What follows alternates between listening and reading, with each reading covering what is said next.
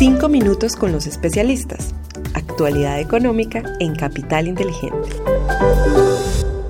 Hola, un saludo muy especial para todos. Hoy es martes 2 de mayo de 2023. Somos Susana Arenas y quien les habla Juan José Ruiz. Les damos la bienvenida a nuestros 5 minutos con los especialistas.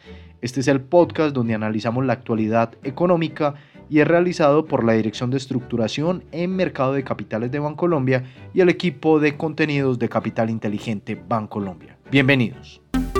Los datos económicos más importantes de la semana. Muy bien, y comenzamos este episodio contándoles que los mercados financieros cerraron la semana en un tono positivo y una vez más los resultados de las compañías fueron protagonistas.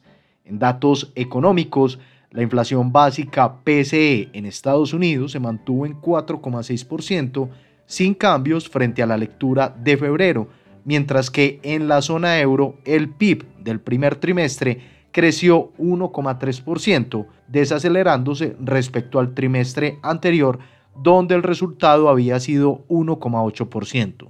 La atención de los inversionistas ahora se vuelca a la decisión de tipos de interés de la Fed programada para el 3 de mayo. La expectativa se sitúa en un incremento de 25 puntos básicos a un rango entre 500 y 525 puntos básicos.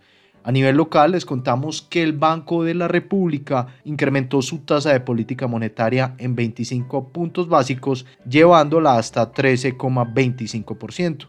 Aún no es posible anticipar si habrá incrementos adicionales de tasa, pero la moderación que ha tenido la inflación en el país indicaría que pronto finalizaría el ciclo contractivo.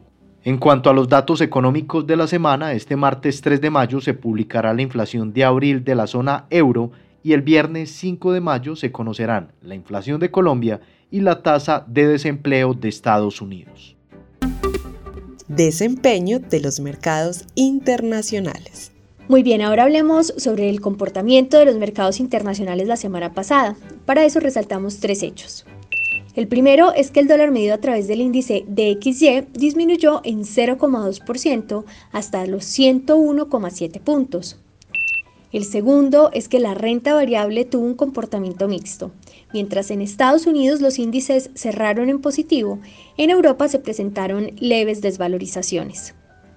Y el tercero es en cuanto a la renta fija, donde los tesoros de 10 años se ubicaron en 3,45%, registrando así una valorización de 12 puntos básicos frente a la semana anterior.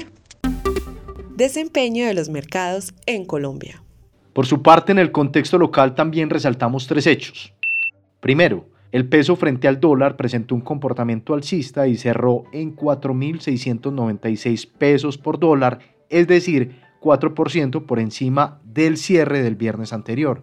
Segundo, la renta fija registró desvalorizaciones generalizadas. La curva de testas a fija presentó una desvalorización promedio de 32 puntos básicos mientras que las referencias en VR tuvieron una desvalorización promedio de 12 puntos básicos.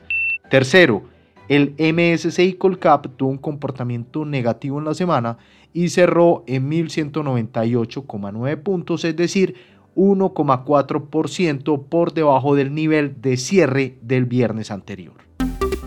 Desempeño de los fondos de inversión colectiva. Les contamos que los fondos de inversión colectiva en renta fija continúan con un buen desempeño y ajustaron cuatro meses consecutivos de números verdes, a excepción de renta fija plazo, que se vio afectado por la crisis del gobierno nacional. Por su parte, los fondos balanceados presentaron números mixtos, mientras el renta futuro y el renta balanceado cayeron, el renta sostenible global tuvo valorizaciones. Finalmente, los fondos de Acciones Colombia y el Fondo de Acciones Internacionales Alta Convicción presentaron desvalorizaciones en medio de una alta incertidumbre respecto al sistema financiero americano. Oportunidades de inversión para esta semana. Bueno, y para finalizar, les contamos que en la renta fija internacional continuamos priorizando la gestión del riesgo de crédito a través de la exposición a títulos de la más alta calidad crediticia del mercado estadounidense. En mercados emergentes, mantenemos nuestra preferencia por la deuda soberana en dólares ante diferenciales de tasas de interés atractivos frente a los tesoros americanos. Para la renta variable internacional, seguimos con nuestro posicionamiento defensivo en Estados Unidos, cortos en el índice Nasdaq y positivos en emergentes, en donde creemos que los niveles técnicos interesantes, la reapertura en China y las valuaciones atractivas son aspectos positivos que servirán como viento de cola en la región. A nivel local, continuamos prefiriendo la deuda corporativa. Sin embargo, asumimos una posición defensiva en la toma de duración en los portafolios de inversión. En inversiones menores a un año, preferimos inversiones indexadas a tasa flotante y más largo plazo en tasa fija. En cuanto al peso con respecto al dólar, esperamos que se cotice entre los 4.630 y 4.750 pesos durante esta semana, mientras que en las acciones esperamos un comportamiento lateral, aunque no descartamos desvalorizaciones adicionales conforme los inversionistas evalúan los nuevos nombramientos ministeriales. Así finalizamos nuestro episodio de hoy. Pero antes de despedirnos, los invitamos a que se suscriban, si aún no lo han hecho, al informe semanal de los 5 minutos en el enlace que encuentran en la descripción de este episodio.